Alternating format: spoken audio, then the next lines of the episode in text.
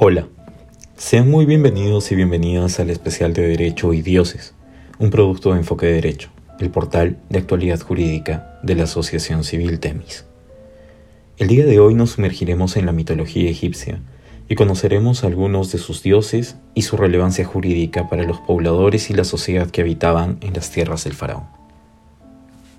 Anubis es el dios de la muerte en el antiguo Egipto, maestro de la necrópolis y patrón de los embalsamadores, representado por un chacal o un perro salvaje o como un hombre con cabeza de perro. Probablemente la forma canina del dios fue inspirada por los antiguos egipcios dado el comportamiento de estos animales carroñeros que a menudo paseaban por la noche en los cementerios en busca de cadáveres. Anubis era el antiguo dios del Adwat, relacionado no solo con la muerte sino también con la resurrección después de ella, y era pintado en color negro, color que representaba la fertilidad. Cuando Osiris subió al poder en la Duat,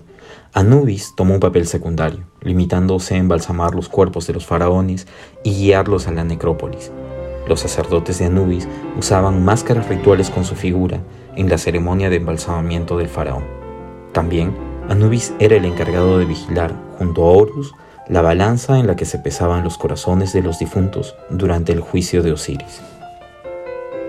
Como sabemos, para la cultura egipcia la vida terrenal era únicamente un paso efímero, donde se ponía a prueba el cuerpo en su camino para llegar a la vida eterna,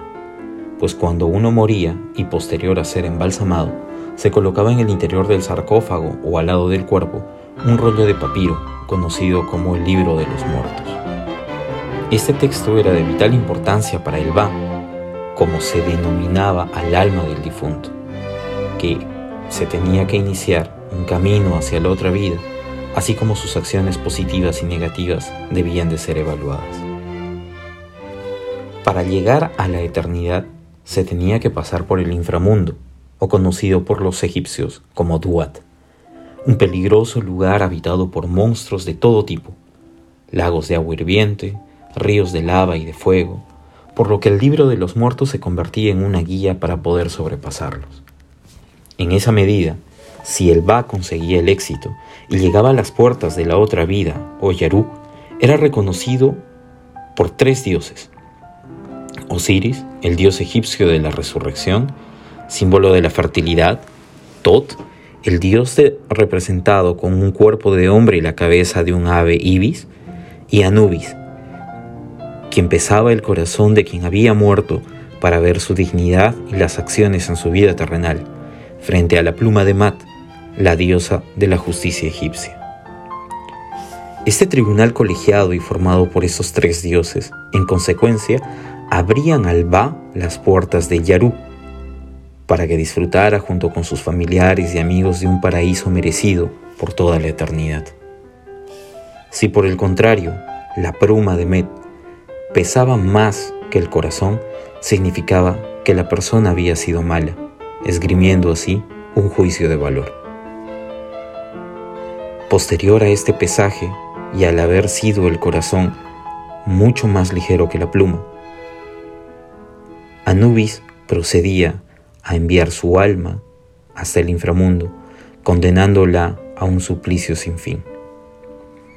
Haciendo un símil con nuestro sistema de justicia actual, encontramos que la figura del tribunal es importante, dado que se representa por estos tres jueces, quienes van a medir las acciones del sujeto, también vemos la labor punitiva por parte de Anubis, quien se encarga de enviar el alma a una condena perpetua. Por otro lado, también vemos la labor de justicia que recae en Met, siendo ella un ente imparcial dentro del juicio y del proceso de evaluación al alma en su puridad. Esperamos que este pequeño relato les haya gustado y también esperamos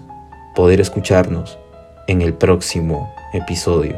de este especial de Derecho y Dioses, realizado por Enfoque Derecho, el portal de actualidad jurídica de la Asociación Civil Temis.